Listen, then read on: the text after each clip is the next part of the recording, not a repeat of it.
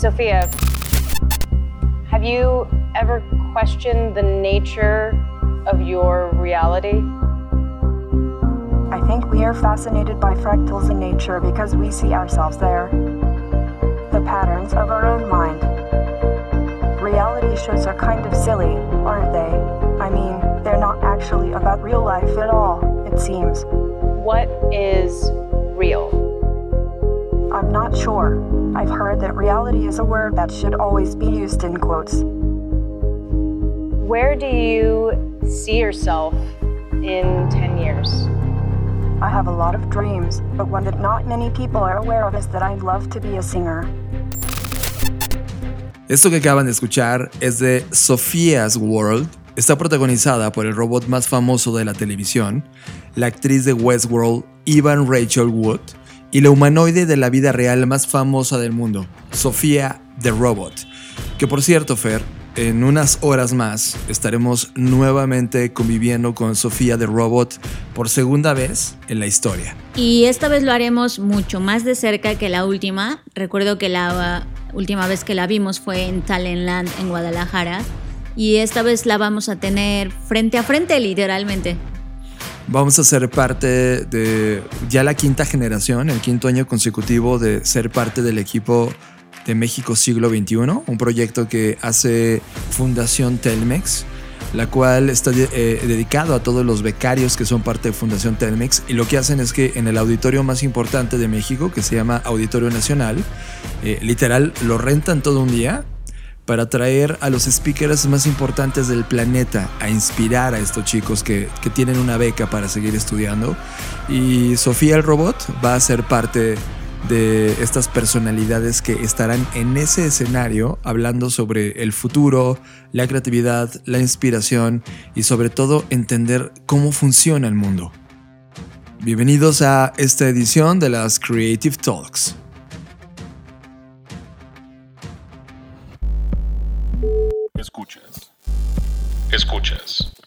Escuchas un podcast de Dixo.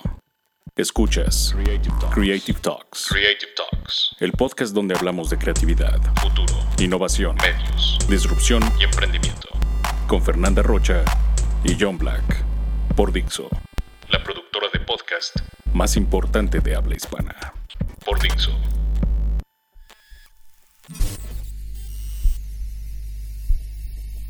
Las líneas del espacio y el tiempo colapsaron, y ahora estás aquí. Bienvenidos humanos a este podcast que habla de tecnología, arte, diseño, creatividad, futuro, emprendimiento, contenido, cultura digital y cyberpunk. Bienvenidos a las Creative Talks Podcast, un podcast presentado por Blackbot, la compañía que diseña el futuro. Creative Talks es parte del movimiento global Creative World. Creative World.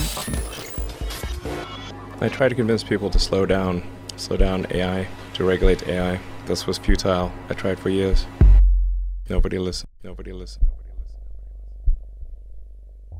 En la semana, si hay algo que me llamó totalmente la atención, Fer, fue un artículo que se publicó en la revista Wired, pero en la plataforma online, donde se hablaba de algo que yo no conocía, no, tenía ni idea de su existencia, y se llaman los tardígrados, que es una especie como de gusano que tiene cientos y cientos y cientos de años en este planeta y también son conocidos como osos de agua debido a este aspecto y movimientos que tienen y realmente me ha sorprendido por las cualidades que tiene es invertebrado es protóstomo, es, está totalmente segmentado, es absolutamente microscopio. Eh, es, increíble lo que puede ser esta, este organismo que vive en este planeta y que además puede vivir en situaciones extremas, dado que puede estar congelado y no morir, puede estar dentro de un volcán en erupción y no morir, puede estar flotando en el espacio y no morir. Esto definitivamente a mí me reventó la cabeza y creo que cuando te lo platiqué por primera vez, Fer, ni tú me creías de qué iba este tardígrado.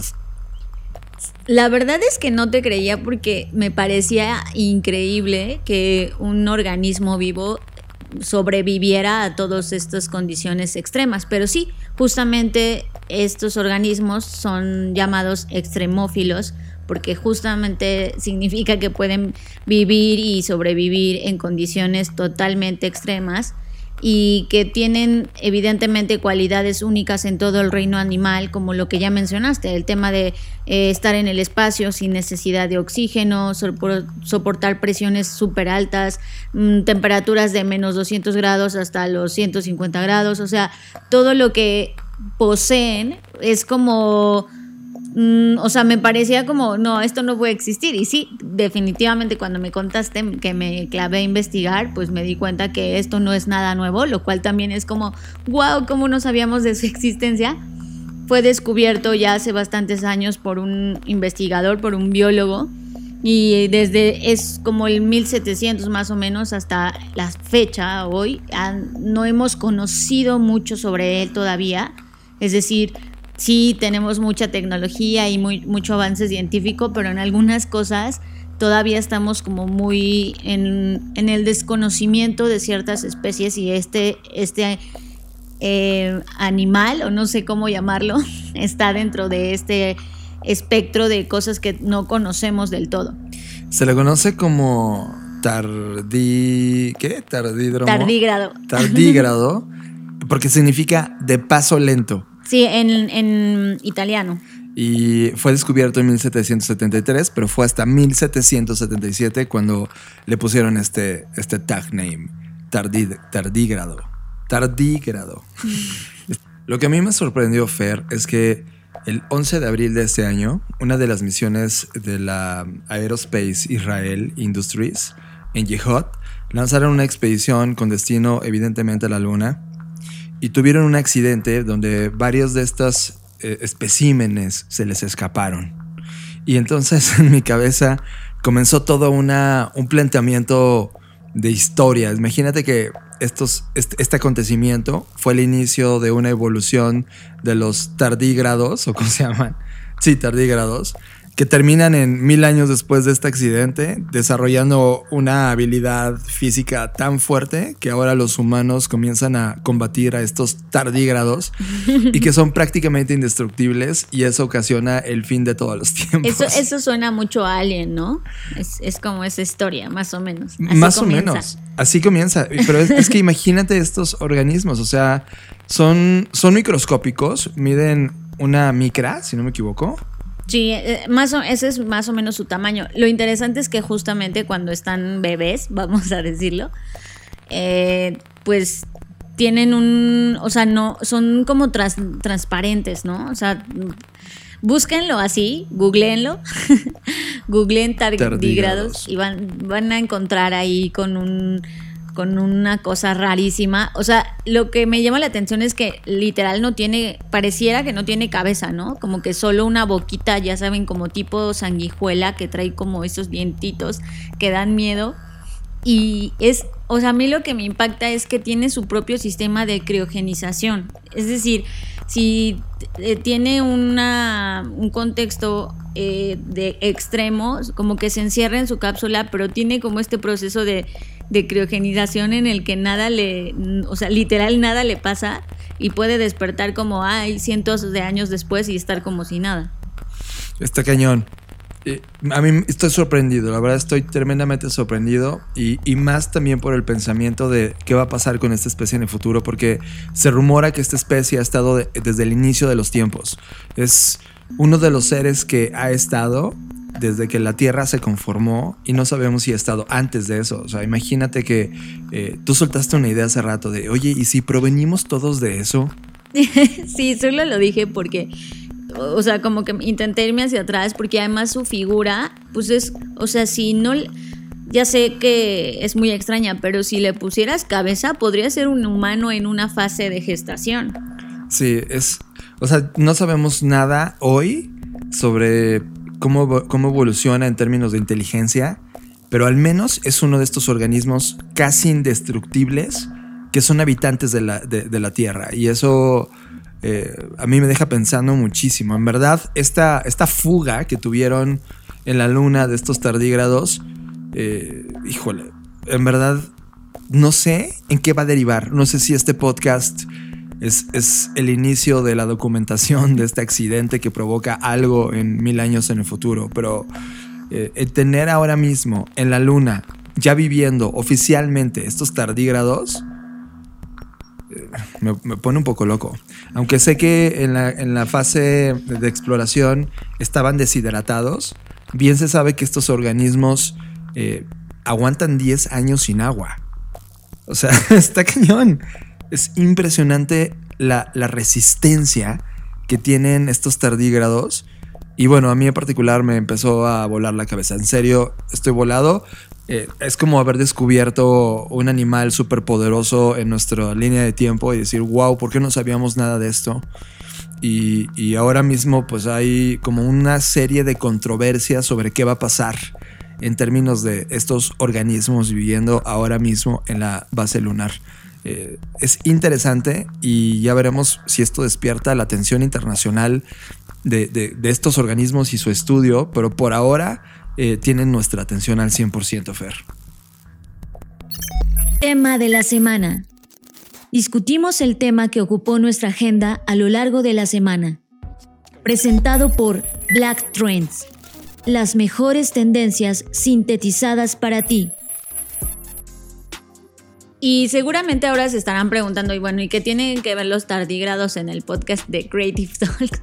La verdad es que nos gusta traer a la mesa como este tipo de observaciones o, o de cosas raras, sui generis, pues justamente para que nos demos cuenta todos de, de lo poco que sabemos y que realmente estamos en una zona de total desconocimiento de un sinfín de cosas que al menos a mí me parece abrumador. Totalmente abrumador, Fer. Yo sigo en shock. Pero bueno, vamos a las cosas que sí conocemos y que sí hemos intentado entender y documentar. Y les voy a platicar el caso de un chico que se llama Dave Senior y él es partner en una compañía de diseño centrado en el humano que se llama Playground Inc y me encanta lo que hacen, creo que tienen una concepción del diseño muy, muy alineado a lo que pensamos en este podcast y a las cosas y conversaciones que hemos tenido. Y este, este tipo, Dave, pues escribió un artículo en, en, en donde hablaba justamente de su experiencia contratando equipos de diseño. Es decir, él ahora mismo tiene un equipo de 20 personas, todos diseñadores, y, él se ha dado cuenta que por lo que hacen en su compañía recibe a menudo gente que dice, oye, yo quiero trabajar con ustedes. Y entonces esto llamó su atención de, wow, ¿por qué estamos despertando este interés en las personas? Y cuál ha sido como digamos que el secreto o el proceso a seguir para que yo pueda tener este equipo que no solamente destaca dentro de la compañía, sino también fuera de ella. Y creo que es muy importante porque a veces en las industrias creativas es bien difícil encontrar los perfiles idóneos o los perfiles que nos encantaría tener. Y, bueno, de todo el artículo, obvio no lo voy a leer acá, pero les voy a, a, a rescatar tres puntos que a mí me parecieron los más importantes.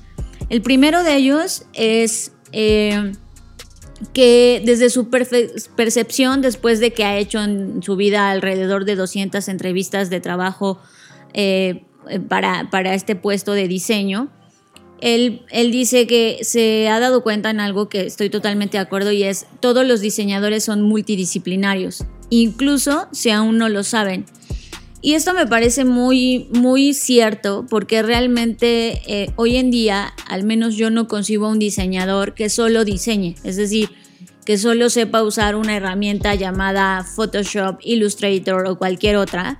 Creo que eh, esto ya se hizo mucho más rico, mucho más complejo. Ya no solo se trata de las herramientas, porque al final del día las herramientas van cambiando. Es decir, hay actualizaciones. Adobe ahorita mismo está teniendo pues si bien no un, de, un, descenso, está teniendo mucho más competencia, ya hay nuevas plataformas de diseño que incluso prometen ser más ligeras, más fáciles de utilizar. Entonces creo que eso queda en segundo lugar. La verdad es que eh, un diseñador eh, necesita mm, entender sobre todo lo que está pasando en términos estratégicos, en términos de qué está pasando en el arte, qué está pasando en el tema de la tecnología.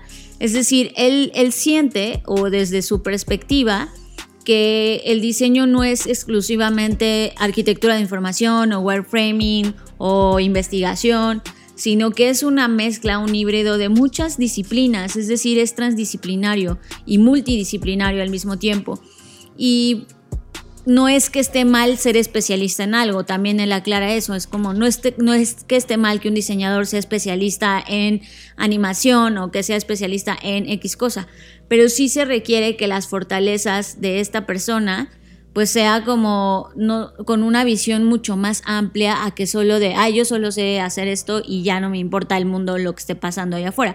Porque además entre menos referencias tenga una persona o un equipo de diseño, pues entonces sus ideas van a ser mucho menos ricas, mucho menos eh, distintas, ¿no? Y creo que esto es muy importante. Eh, entonces, él dice que lo que intenta en las entrevistas, pues es como eh, hacerle más preguntas reflexivas, ¿no? Como de, de notar si esta persona quiere seguir aprendiendo, si se quiere seguir desarrollando, cuáles son sus áreas de interés, eh, qué otras herramientas utiliza o en qué otros proyectos está metido, qué está averiguando, jugando, investigando. Y creo que esto pasa muy a menudo, no solamente lo decía al inicio con el tema del diseño, sino también, no sé, una vacante en social media, una vacante eh, de creativo, una vacante de estratega. Creo que, que siempre en las entrevistas se deja de lado esto que a mí me parece muy importante. El segundo punto es eh, algo que también me parece que me da hasta risa porque, porque me ha tocado ver que sí ocurre. Y él dice, deja de contratar a la gente porque te cayó bien. Piensa más bien qué agregarán a tu compañía. Y eso también está interesante porque eh, no, no necesitas necesariamente a alguien o que piense como tú, que actúe como tú, que se parezca a ti, sino más bien qué, qué es lo que va a aportar a tu compañía, si, evaluar verdaderamente eh, si contrasta quizás con la cultura, porque eso ayuda a que tenga otras visiones, a que tenga otras perspectivas. Y entonces él dice que cuando contratan piensan justamente específicamente en esta pregunta, en qué, qué es lo que agrega el equipo que ya está, qué es lo que aporta a, las personalidades que ya tengo dentro del equipo, eh, si nos desafía, si nos muestra otras perspectivas, otras expectativas.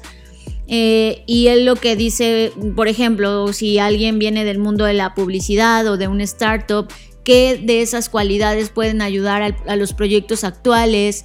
Eh, si es alguien que es empático, mucho más en temas de lo que se llama coloquialmente como soft skills, ¿no? ¿Cuáles son sus habilidades más allá de que si me callo bien o me callo mal? Porque igual tú puedes ser muy extrovertido y entonces te va a caer mal que el diseñador o X persona sea muy introvertida y él dice, no, quizás él dentro de su introversión o dentro de su diferencia puede aportar al equipo.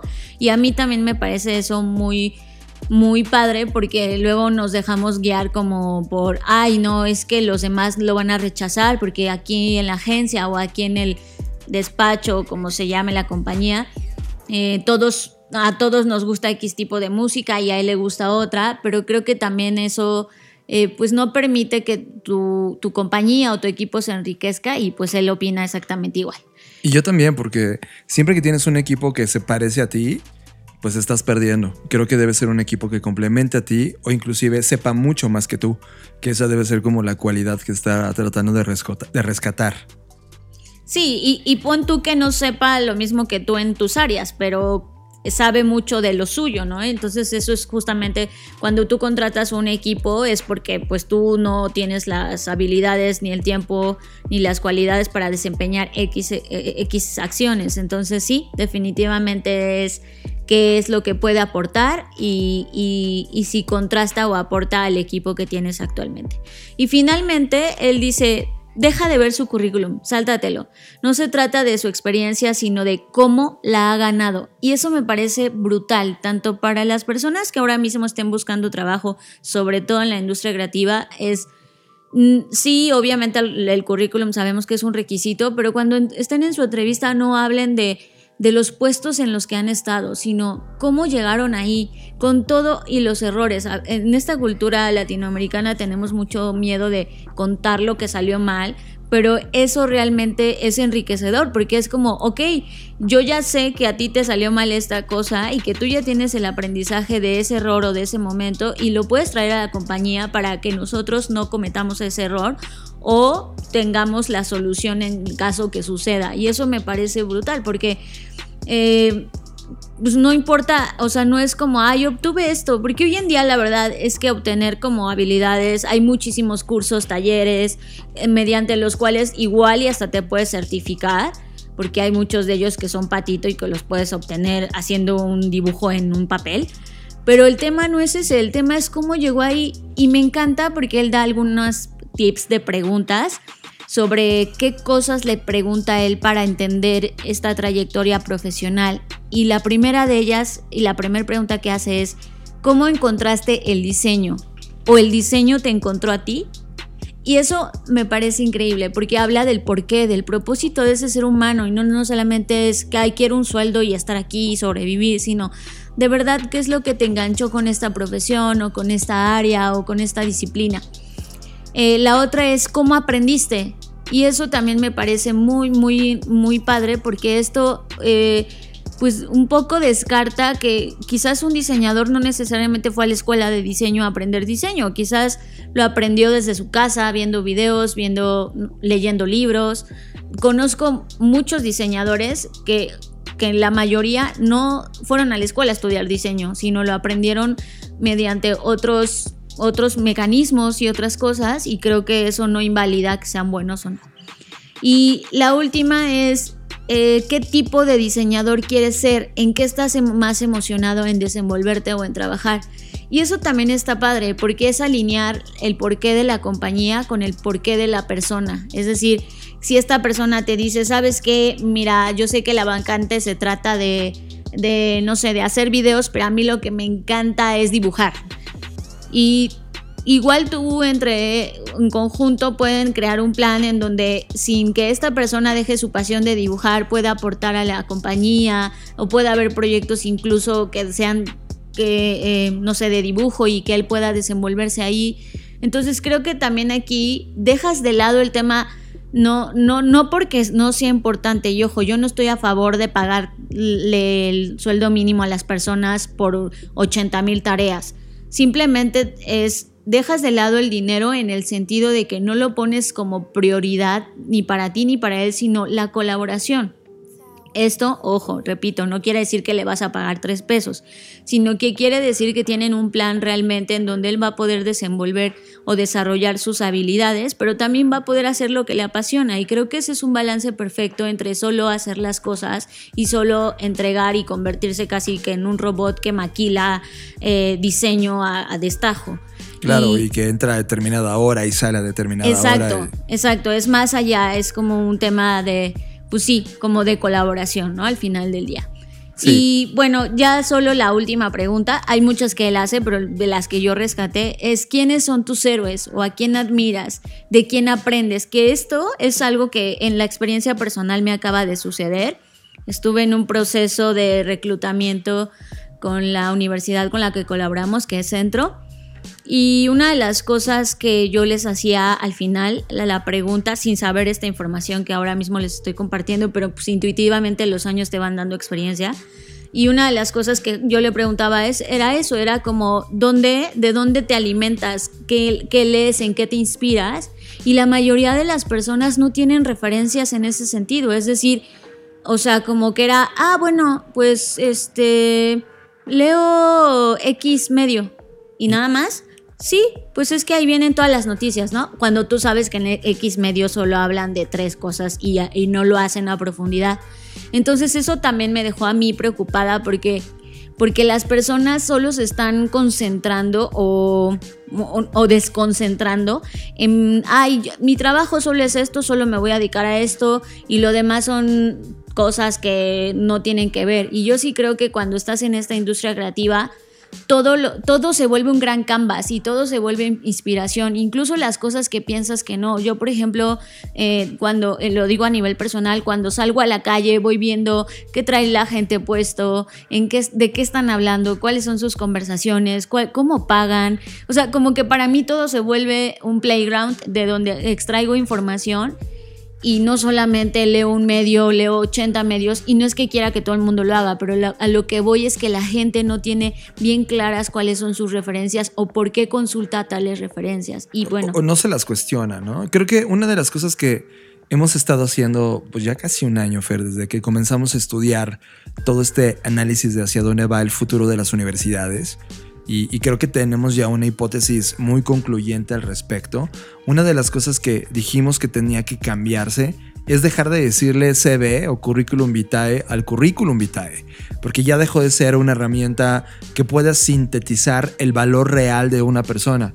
Inclusive hasta pusimos un nuevo nombre que es SPKV, que S era skills, la P era de purpose, la K era de knowledge y la V era de vitae. Si pones este skills, purpose and knowledge, se convierte realmente en el ongoing de un ser humano que está con ciertas habilidades, con cierto conocimiento, tratando de rescatar un propósito en la vida de ese ser humano. Y creo que ahí radica el valor de un ser humano, en esta capacidad de entender los conocimientos que tiene las habilidades que tiene producto de ese conocimiento y las habilidades son muéstrame tu trabajo, show your work. Y el purpose es justamente el por qué estás haciendo esto. Y ahí se contesta todo este ecosistema de, preguntas que se enmarca. Y creo que esto es aplicable no solamente a la industria del diseño, es, es, aplicable a todas las industrias. Si tú ahora mismo no te queda claro este skill, purpose and knowledge, entonces algo estás haciendo mal. O si tu purpose es gigante, pero no tienes las habilidades todavía desarrolladas, trabájalas. O si tu conocimiento es increíble, pero no es demostrable, dedícate a demostrarlo y genera este book de trabajos o preguntas importantes que estás resolviendo y documentalas para que en tu próxima entrevista o en tu próxima aproximación sobre, sobre este tema de contratación tengas una carta importante. Sigue a Fernanda Rocha en sus redes sociales. Twitter, Fernanda Roche. Instagram, soy Fernanda Roche. Sigue a John Black en sus redes sociales. Twitter, Jonathan Álvarez. Instagram, Jonathan Álvarez. Apps. Software que nos encontramos y reseñamos para ti. Apps es presentado por Katana el primer Creative Planner para mentes creativas. Fer, en este show hemos hablado bastante del término deepfake. Y los que no tienen tanta relación con el deepfake son estos videos que están truqueados, que parecen reales, pero en realidad es que son eh, rostros falsos y comentarios falsos eh, imagínense ese 1994 cuando salió Forrest Gump. ¿Te acuerdas cuando, cuando ponen a Tom Hanks y él, era el actor dentro de la película, pero lo ponen ah, estrechando me encanta, la mano. Como estas escenas donde sale que estaba con el presidente Kennedy. Richard Nixon, también. Ajá, sí, sí, sí. O sea, esto fue como la primera vez que vimos en Hollywood un verdadero deepfake, ¿no? Porque en realidad te hacía sentir que sí había ocurrido y para contar la película de Forrest Gump y la trascendencia que tuvo Forrest Gump en el, en el filme y en la humanidad, ¿no? Necesitaban recrear estos momentos históricos. Hoy, después de ese 1994, prácticamente los deepfakes empiezan a preocuparnos en todo sentido, porque ahora vamos a ver a políticos, activistas, periodistas, artistas, celebridades, haciendo y diciendo cosas que no necesariamente lo dijeron en la vida real, pero al falsear ese video suenan reales, se ven reales y es casi imposible ahora mismo detectar a primer ojo, a primera vista, que fue falso. Y esto va a despertar todo un movimiento. Ya me imagino políticos que sí dijeron lo que dijeron y que al final van a decir, no, fue un deep fake. Y ahora diferenciar este mundo de la realidad contra el mundo falso va a ser un problemón que se nos viene y que inclusive puede ayudarnos a definir las elecciones. Creo que tenemos en puerta eh, una de las elecciones globales más importantes, que es la elección de presidente en los Estados Unidos. Y creo que el deep deepfake se va a convertir en un término que seguramente vamos a tener en la agenda, casi como hoy tenemos el meme o el mame, o sea, estos términos, el deepfake se va a convertir en el tema, en el próximo tema de discusión. Pero en China, Fer, lanzaron un app que próximamente va a estar en todas las tiendas del mundo. La están probando en China. Es una aplicación china que se llama SAO. Se escribe con Z, Z-A-O. Está disponible en este momento en la tienda china de la Apple Store. Y lo que hace SAO es que al inicio te pide que te tomes unas fotos a través del, del app para poder escanear tu rostro. Y luego de su buffet de videos que están dentro de SAO, por ejemplo, está esta escena de Titanic donde tú te puedes convertir en Leonardo DiCaprio. Entonces tú nada más apuntas, das clic en la película en la cual quieres que el rostro del, eh, actor original se, se, desaparezca y aparezca tu rostro y se ve perfectamente bien. Es, te da frío, te da miedo de lo exacto que es esta app y lo hace en menos de dos minutos.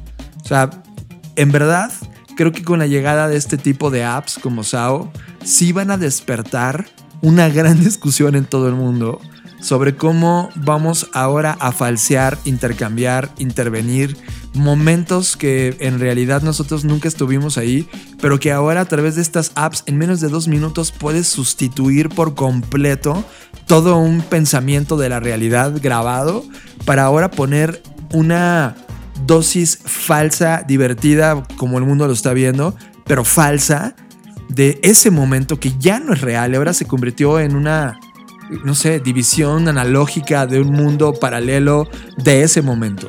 No, y tú lo estás llevando al tema macro, pero en el tema micro ya comenzaron a surgir casos en los que, eh, imagínate que a ti, John, te llega un, un, video mío, un video mensaje donde te digo, John, por favor, mándame los datos de la tarjeta porque los necesito. Sí.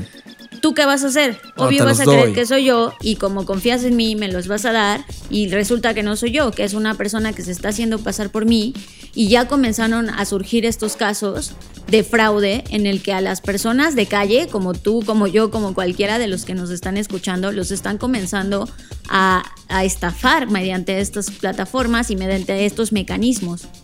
Es, es, que es una locura, Fer, y nunca, nunca pensamos que esto comenzaría. O sea, esto ya está pasándonos y se va a convertir en un desastre.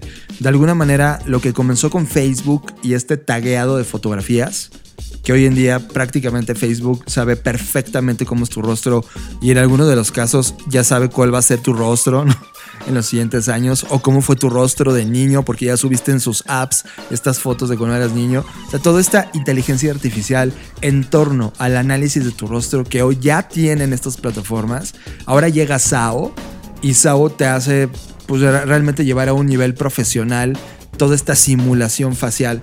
Sí creo que esto con temas eh, malos puede convertirse en uno de los grandes problemas que vamos a estar enfrentando todos en los siguientes cinco años.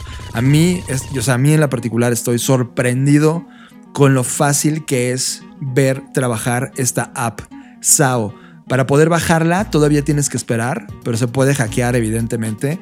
Nosotros no lo hicimos, nosotros estamos viendo solamente los videos de los usuarios que sí lo están haciendo. Yo ya lo estoy haciendo. ¿Tú ya estás haciéndolo ahora? Bueno, Fer lo está haciendo.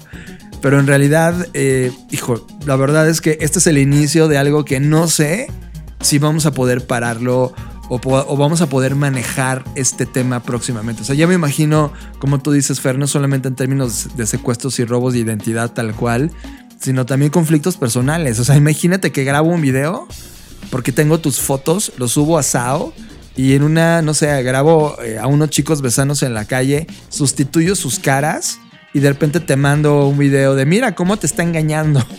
Es una locura. Imagínense a políticos haciéndose eh, trabajo sucio a través de estos videos.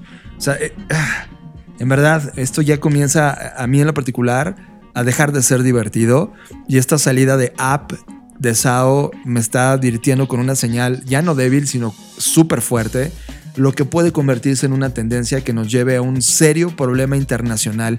Inclusive imagínate dos presidentes peleando intelectualmente por una mentira generada en SAO.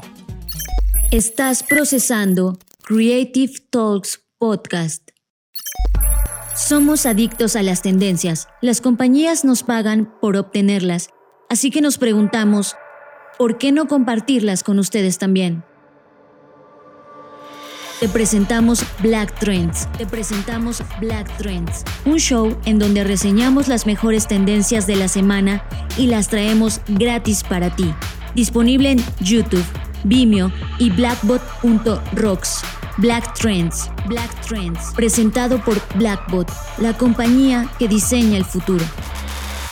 Entrevista. Te traemos las mejores mentes creativas de nuestra generación. Entrevista. Entrevista es presentado por Blackbot, la compañía que diseña el futuro. Seguimos en las Creative Talks y quiero decirles que estoy absolutamente emocionado y contento porque habíamos tardado años en lograr lo que ustedes están a punto de escuchar.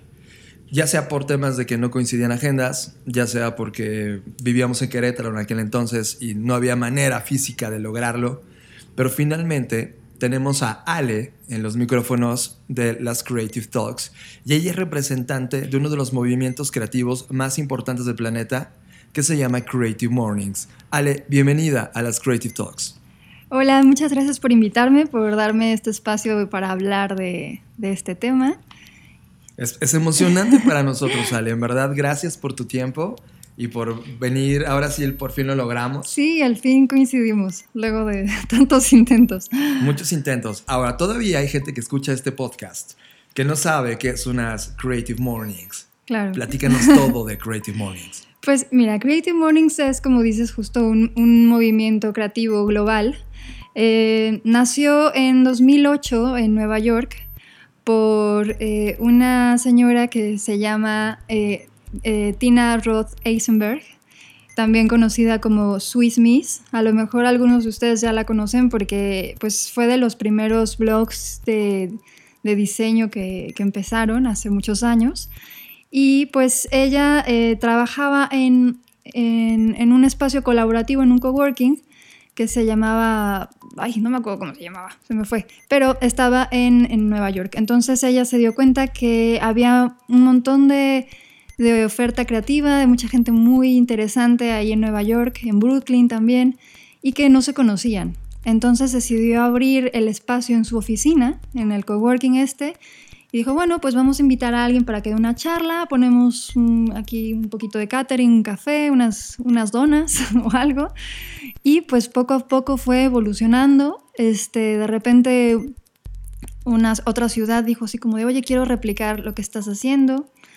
Así que pues fue creciendo, creo que la segunda ciudad fue eh, Los Ángeles o San Francisco, y así fue creciendo, creciendo, creciendo. Eh, esto fue hace ya 10 años, un poco más, 11. Eh, y ahora son ya más de 200 ciudades que tienen su, su propio evento de Creative Mornings. En donde tú alzaste la mano y, dijiste, voy a traer esto a México hace sí. ya seis años, algo así, ¿no? Sí, cinco. Bueno, en realidad cinco. yo no lo traje, lo trajo Mar Reyes. Ella fue la, la, que empezó con esto aquí en México, aunque es muy chistoso porque cuando yo contacté a Mar, la encontré justo porque yo quería hacer Creative Mornings y me encontré con que iban a empezar ya a hacerlo. Entonces, pues desde que empezó estuve yo ahí con ella. Eh, antes era pues parte del staff, era también voluntaria. Y este, hace dos años ella de, decidió hacer como la transición de, de, host, también porque ella se iba a ir de, de México. Y pues nos quedamos aquí eh, continuando el legado. y, y, prácticamente las, las personas que han pasado en un Creative Mornings eh, han sido de lo mejor que hay en términos regionales. Las voces creativas más importantes sí. de la región están en ese Creative Mornings. La dinámica de Creative Mornings me, me, sorprende porque literal es en la mañana, o sea, a primera hora de la mañana, entre semana la gran mayoría de las veces. Sí, ajá.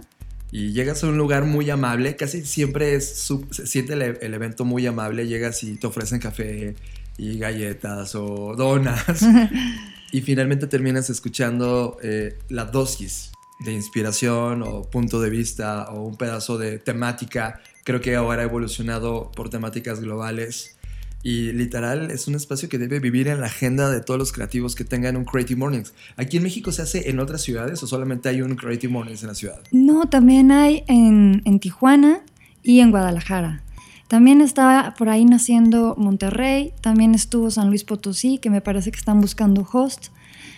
Y este, pues también si alguno de tus escuchas tiene la intención de llevar Creative Mornings, pues pueden aplicar desde la página de Creative Mornings a abrir su propio capítulo en su ciudad. Y este, pues la verdad es, es un eh, evento muy padre, como dices, muy buena onda.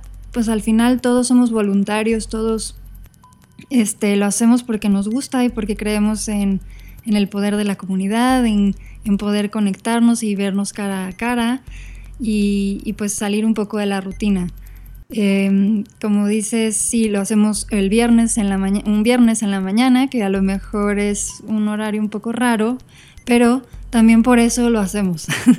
Porque luego estas conferencias suelen ser en la noche o en la tarde y lo que busca Creative Mornings es que pues que sea un día también de trabajo, un día en el que puedas a romper un poco esa rutina, que te vayas a, a una conferencia que en realidad es muy ágil, o sea, a las 10 ya, ya acabo todo, y que de ahí te puedas ir a trabajo pues con una idea nueva, con, con alguna, a lo mejor una motivación o algún algo diferente, ¿no? Y conociendo gente genial que además fue. Sí. A, mí me tocó, creo que mi, mi, primer Creative Mornings fue un Creative Mornings de aniversario que hicieron en la Cineteca aquí en la Ciudad de México. Sí, ese fue nuestro primer aniversario. Ese fue el primer aniversario. Ahí fue cuando los conocí. Y me acuerdo que Sol, que es de Guadalajara, que creo que también ella organizaba allá en Guadalajara, Creative Mornings, algo así, eh, vino y me dijo, tienes que ir. Y fui. fue maravilloso. Fue un evento que me conquistó de inicio a fin. Y de ahí, aunque físicamente no puedo estar, en la plataforma de Creative Mornings, en el sitio web, están todos los videos recopilatorios de todos los Creative Mornings que se hacen en todo el mundo. Entonces es, es casi como meterte una, al YouTube de TED Talks. Exacto. Sí, TED es como nuestra inspiración. En realidad es un formato muy parecido, son charlas muy cortitas y como muy puntuales. Eh, solo que pues lo hacemos eh, mensualmente. Es más, eh, pues se hace más esta sensación de, de comunidad porque pues vuelves a ver a la gente que viste el mes pasado y así. Y eh, con el tema de que, em, que son diferentes temas. cada mes hay un tema global que, propone una ciudad y, y, cada ciudad lo aborda de diferente manera. Entonces, eh, como decías, puedes entrar a la página y ver los videos de cómo abordó la ciudad de este, Bruselas, el tema que tuviste aquí en México. Y, y también es muy padre porque al ser global también eh, puedes conectar con la comunidad de otra ciudad. No sé, si te vas de vacaciones eh, a Tijuana, pues puedes ver si ese viernes hay un Creative Morning, si ves cómo está la escena creativa ahí. Eh, y pues en general todos son súper amables y todos están en esta onda muy generosa, porque todo funciona así en Creative Mornings. Los sponsors, la gente que va, la gente que lo organiza, todo lo hace por esa, pues por generosidad.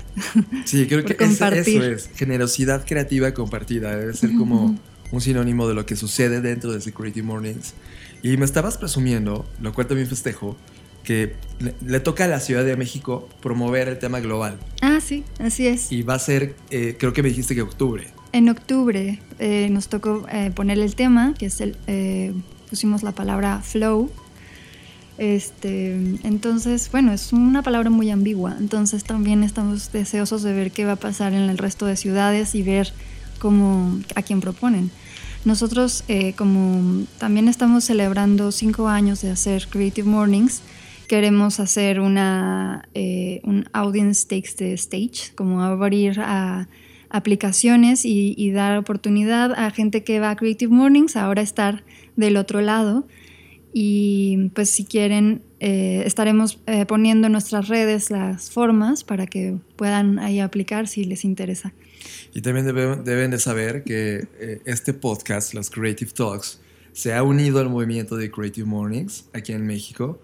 Y vamos a estar presente en cada, en cada Creative Mornings que ustedes hagan, sí, dándole mucha mayor difusión al proyecto y también llevando unas katanas, que la gente que escucha este podcast sabe qué son las katanas.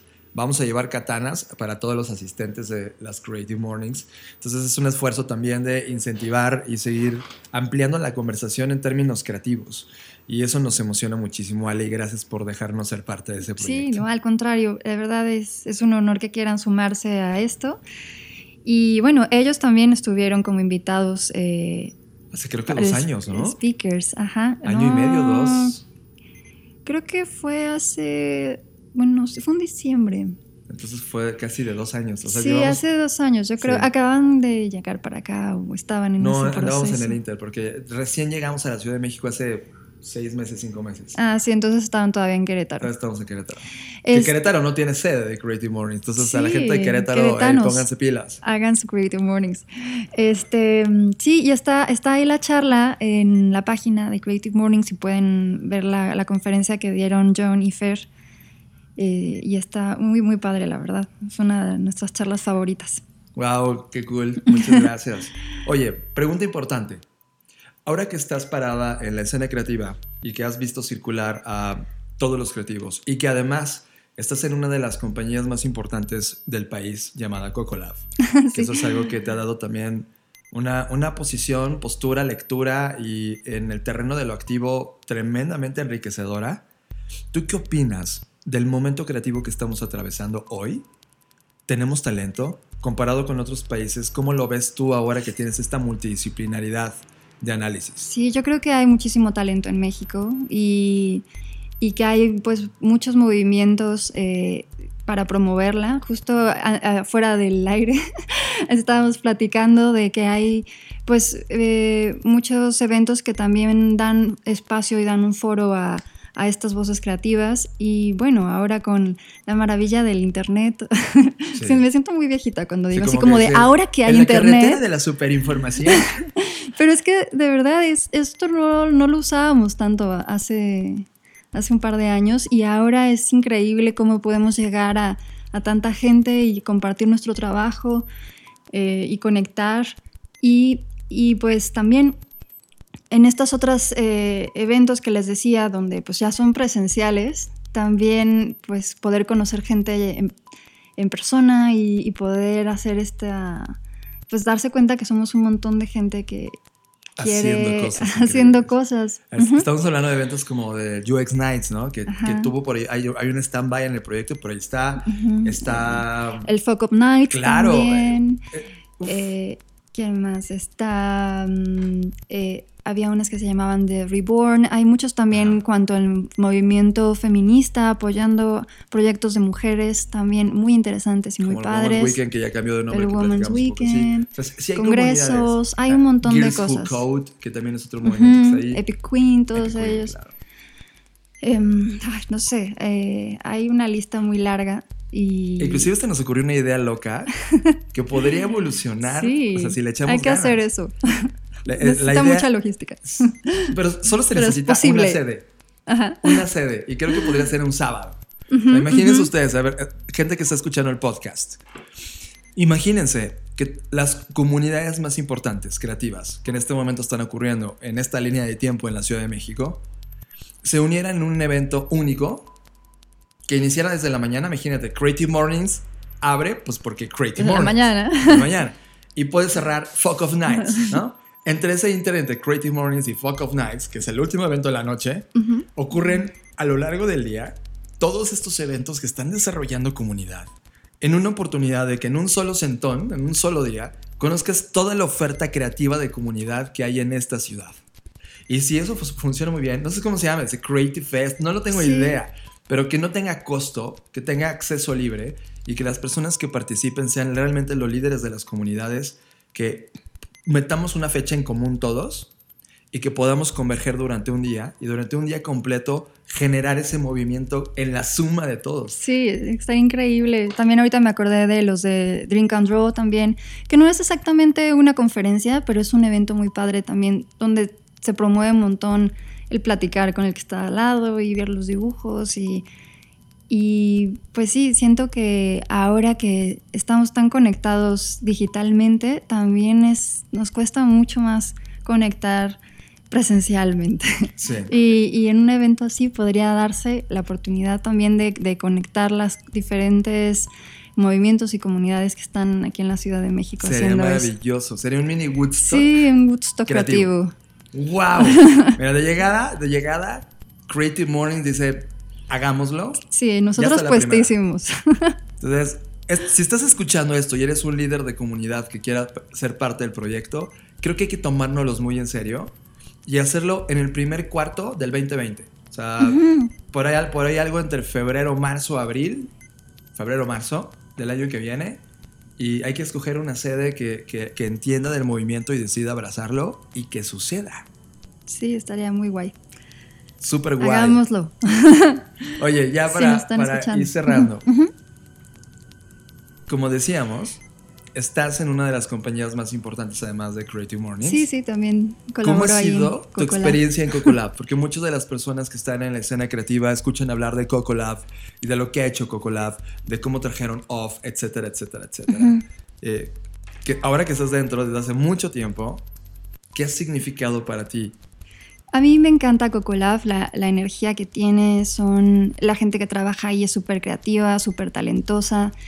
Y eh, también estoy muy agradecida con ellos porque pues desde que nació mi hijita me, me ofrecieron volver, pero volver desde, desde casa. O sea, estoy como eh, the, the guy in the chair, como esos en las películas que está ahí el, el gordito nerd diciendo, sí, ve para acá, ve para allá. Este, y haciendo eh, pues las dos cosas que me gustan, que es estar eh, pues trabajando con, con ellos y también estando con mi hijita.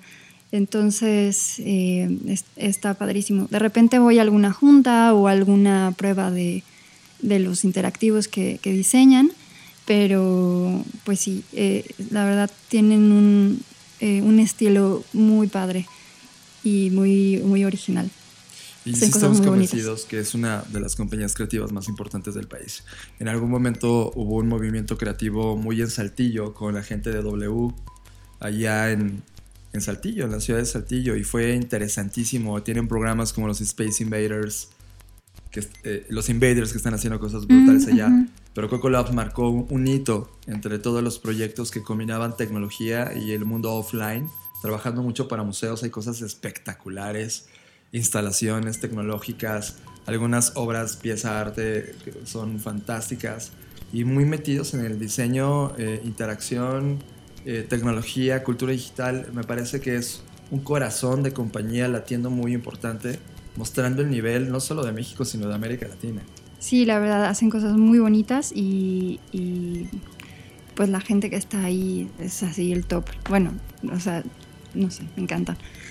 Fantástico. Pues la gente allá afuera, ya que te ha escuchado ahora hablar durante 15 minutos, seguramente está diciendo, ¿y cómo te encuentro? ¿Cuáles son tus plataformas sociales? ¿Cómo la gente te puede seguir? Em, bueno, en redes estoy como Conciencitas, que es un, un proyecto, son unos aretes. Sí, platícanos todo Sí. eso. Eh, son unos aretes que hice ya hace tiempo, que son como una representación antropomórfica de la conciencia en forma de un arete conceptual. Entonces son unos aretes que se ponen sentados en la oreja y em, pues es un proyecto que quiero mucho, que me ha dado muchas alegrías y pues esas son mis redes, arroba conciencitas, estoy en Instagram y en, en Twitter. Que no, la verdad no soy muy, muy buena millennial en eso, no pongo tanto. Estoy tratando de ser un poco más constante. Y pues bueno, pueden ver mi página con mis trabajos en aleanzon.com. Es como eh, Ale Antón Honorato, las primeras tres letras. Eh, y ahí está todo lo que he hecho. Eh, o bueno, no todo, lo, lo que me gusta, lo que quiero que vean, está ahí. Y mm, eh, pues justo a- ahora en septiembre es mi cumpleaños y hago una... Tú también eres de septiembre. También soy de septiembre. Muy bien. Somos el mejor somos, somos hijos ahí de, del año nuevo. Sí, había un, mucho un año júbilo. nuevo pasional. Mu- había, había mucho optimismo en el futuro. Mucho, sí, es como, este va a ser un gran año. Vamos a darle. Vamos a darle todo.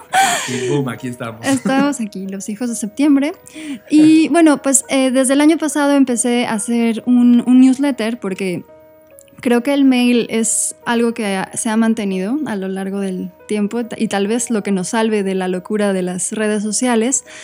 Entonces, si quieren eh, recibir mi, mi, mail anual, porque nada más mando uno, con las noticias de mi proyecto, de, lo que, en lo que han dado, de mis proyectos, de en lo que he trabajado, de lo que ha pasado en Creative Mornings y así, pues pueden entrar a mi página y ahí hay un apartado donde dice únete a mi newsletter, que es como annual newsletter. ¿Cuál es tu página? Eh, esa, es eh, aleanton.com, es www.a L-E-A-N-T-H-O-N.com. Ahí está. O pueden buscarme en Google y seguro a lo mejor sale por ahí algo con mi nombre. O desde Creative Mornings ahí tal vez me encuentren.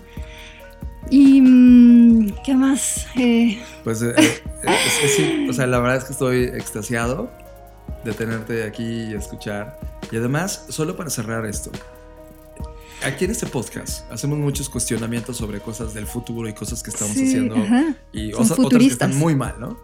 Uno de los grandes eh, temores que tengo yo, en términos personales, es estamos en un momento donde las decisiones y conciencia de las acciones que tomamos van a repercutir a 10, 20, 30 años.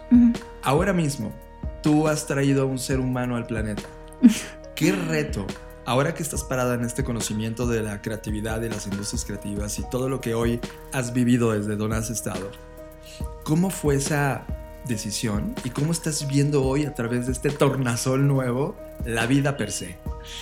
La verdad es que ser padre te cambia, ¿eh? eh es, es, muy raro como en, en, un momento pasas de ser hijo a ser padre, o sea, como que siento que no hace tanto tiempo que yo era la que estaba corriendo por ahí y ahora es al revés. Y es una gran responsabilidad y, y pues no sé, yo tenía muchas ganas de, de ser mamá. Nos costó mucho trabajo y cuando realmente fue, fue así como, wow.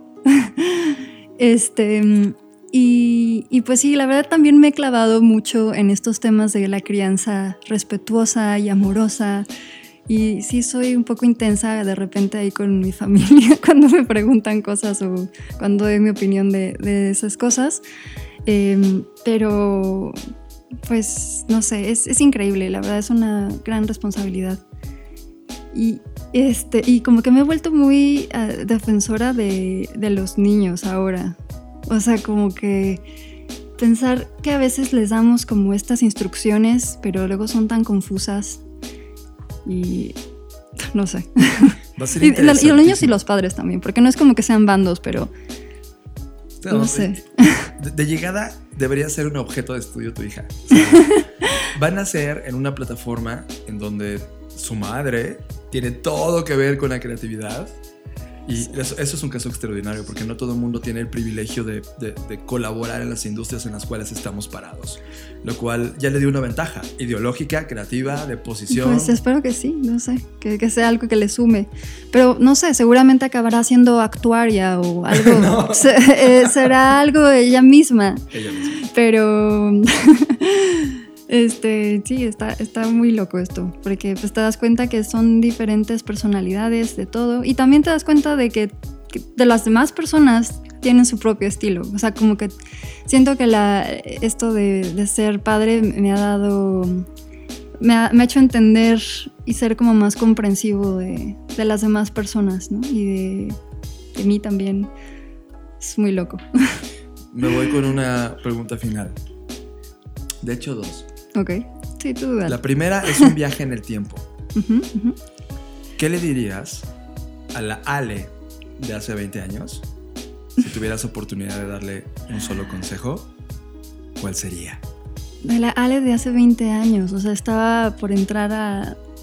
saliendo de la... no, entrando a la universidad, tal vez. Sí, entrando a la universidad. ¿What? Bueno, pues le diría que... pues que aproveche mucho la escuela, que se meta más clases, que sea más ñoña todavía y, que tampoco se tome muy en serio, no sé, las cosas, que las tome con más humor. no sé, es raro. Antes tenía como un diario, entonces si lo pudiera releer un poco, podría acordarme un poco cómo era esa vida, pero es muy chistoso como de repente te pues vas evolucionando y vas cambiando tu propia manera de pensar y se te olvida cómo eras antes, ¿no? Pero quiero, a la Ale del pasado le puedo decir que aquí estoy, sobrevivimos Ale del pasado. Entonces va bien. Este, y pues nada. Ok, Y la más difícil, Ale, si murieras en las siguientes 24 horas y solo pudieras darle un regalo a la humanidad, donde en la humanidad está tu hija, ¿no? Y es como el regalo que puede ser un pensamiento intelectual, un hack de vida que encontraste.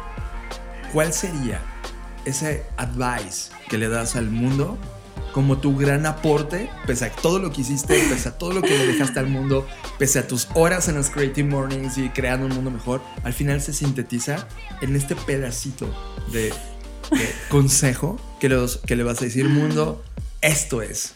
No, esta es una, es, es una pregunta muy fuerte. Pero, ¿cómo puedes hacer un regalo así? A mí me gusta mucho dar regalos. Y creo que, pues eso podría ser ese el, el- el- mensaje, ¿no? De que, de que se den regalos. Aunque no necesariamente, más bien, que no sean eh, algo eh, eh, material o algo así. Al final creo que todo nos mueve mucho la, generosidad y, ponerse hacia el otro lado, ver quién es el que lo va a recibir, pensar en la otra persona. Eh, también otra frase que me gusta mucho, que igual no tiene mucho que ver con esto que acabo de decir, es que creo que la dijo Tintán, pero es muy chistosa, que dice que todo pasa hasta la ciruela pasa. Entonces, tanto las cosas muy padres que estás viviendo ahora como las cosas muy horribles que, que, que puedas estar viviendo, pues las, las irás eh, viendo al futuro de otra forma. Eh, esa también es una frase que, que a veces me repito. Muy buena. Em, pero, pues sí, es, eh, creo que lo, lo importante es eso, ser, ser generoso y, y pues dar lo que tienes, ¿no? Lo Maravilloso. mejor. Pues ya la tienen. Ale en las Creative Talks. No dejen de buscar el movimiento Creative Mornings. Aprovechen lo que va a, pas- a pasar en, en octubre. Y en verdad, Ale, lo tomo como reto. Vamos a reunir a las Hay comunidades. que hacer el Woodstock de Hay que creatividad. Hay que hacerlo. Creo que Me encanta. se necesita. Y creo que el año que viene, que va a haber retos importantes globales, creo que uno de los statements que nos va a mantener aquí en este planeta pensando cómo cambiar las cosas va a ser justo la creatividad. Y creo que juntarnos puede provocar ese algo que igual no nos habíamos atrevido, pero ahí estaba. Es algo muy evidente y sí, estaría buenísimo. Sí, sí, ya que unimos a nuestra propia comunidad, ahora hay que unir las comunidades, ¿no? Maravilloso. Bueno, muchas gracias por la invitación de nuevo. Me encantó Al aquí platicar contrario. contigo. Y gracias por el desayuno también. Ah, claro, esto no lo pueden ustedes saborear en el podcast, pero previamente hubo tecito, un eh, unas piecitas de café, de- digo, de pan deliciosas. Pan, muy rico, amo el Y pan. luego hicimos unos huevitos con Muy frijolitos. rico. Vámonos. Para los que no habían desayunado o algo, esto estuvo ba- bastante bueno. Sí. Ale, nos vamos a- con tu canción favorita. ¿Qué quieres escuchar? Mm, mi canción favorita. eh, les voy a poner una muy cursi que es la de. Pues es la canción con la que bailé con mi marido cuando nos casamos, que se llama You and I, de Ingrid Michels- Michelson. Es muy bonita, entonces. y muy romántica. Así que, pues, para que tengan ahí un poco de amor en su vida. Música. Música. Llegó la hora de subirle al volumen. Música en las Creative Talks. Don't you worry there, my honey. We might not have any money, but we've got our love to pay the bills. Maybe I think you're cute and funny. Maybe I wanna do what bunnies do with you, know what I mean. Oh, let's get rich and buy our parents' homes in the south of France. Let's get rich give everybody nice sweaters and teach them how to dance. Let's get rich and build a house on a mountain, making everybody look like ants. From way up there, you and I, you and I a bit confused. And you might be a little bit bruised. But baby, how we spoon like no one else. So I will help you read those books if you will soothe my worried looks. And we will put the lonesome on the shelf. Buy our parents' homes in the south of France. Let's get rich and give everybody nice sweaters and teach them how to dance. Let's get rich and build a house on a mountain, making everybody look like ants. From way up there, you and I,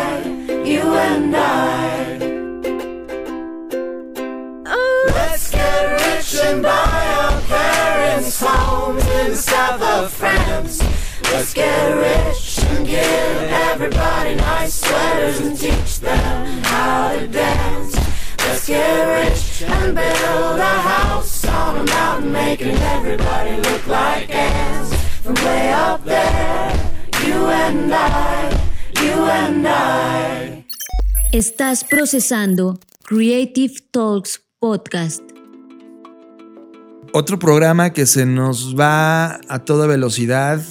eh, brutal, ahora sí tuvimos entrevistas, hablamos de esta app llamada SAO, eh, platicamos de este organismo fascinante que ha vivido durante siglos y siglos y es indestructible y finalmente este pensamiento de cómo portarse mejor en tus habilidades frente a una entrevista de trabajo.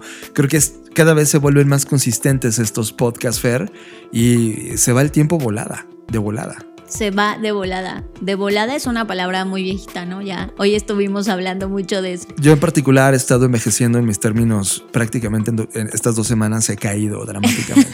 Lo ¿En dos me semanas preocupa. envejeciste años? Me- sí, me, me preocupa mucho, ¿eh? sinceramente. Es como mi procesamiento de las memorias, palabras, abecedario comienza a desgastarse o mi mente empieza a hacerse perezosa y utilizar palabras fáciles. No tengo idea. Quizás es demasiada información, pero bueno, hemos llegado hasta este momento, el final de este episodio. Gracias por acompañarnos. Yo soy Fernanda Rocha. Me pueden encontrar en todas las redes sociales como Fernanda Roche. Y a los que están en Ensenada, pues allá nos estaremos viendo el próximo 26 de septiembre. Me toca dar una charla TEDx. Así que si están por allá, pues sería un placer verlos. Felicidades, Fer. ¿Cómo te sientes respecto a esta invitación? Pues muy, muy agradecida, sobre todo con Landare, por haber hecho esta recomendación o sugerencia de que me invitaran.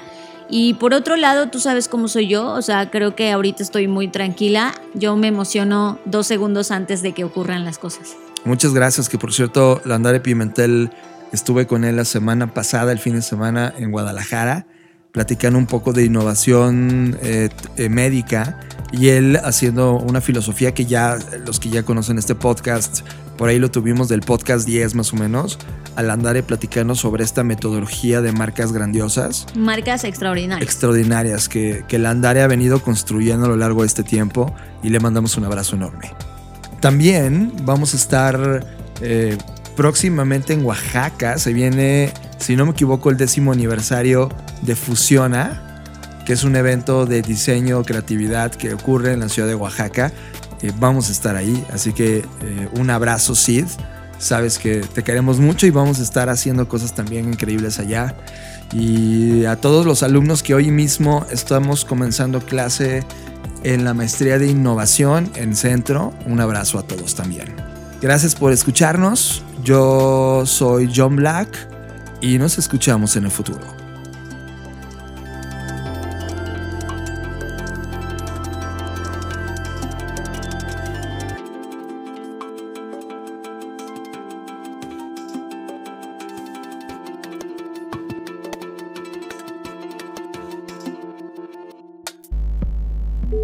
Dixo presentó. Dixo presentó. Creative Talks. Podcast en donde hablamos de creatividad, innovación, medios, disrupción y emprendimiento. Con Fernanda Rocha y John Black. Por Dixo, la productora de podcast más importante de habla hispana. Nos escuchamos en el futuro.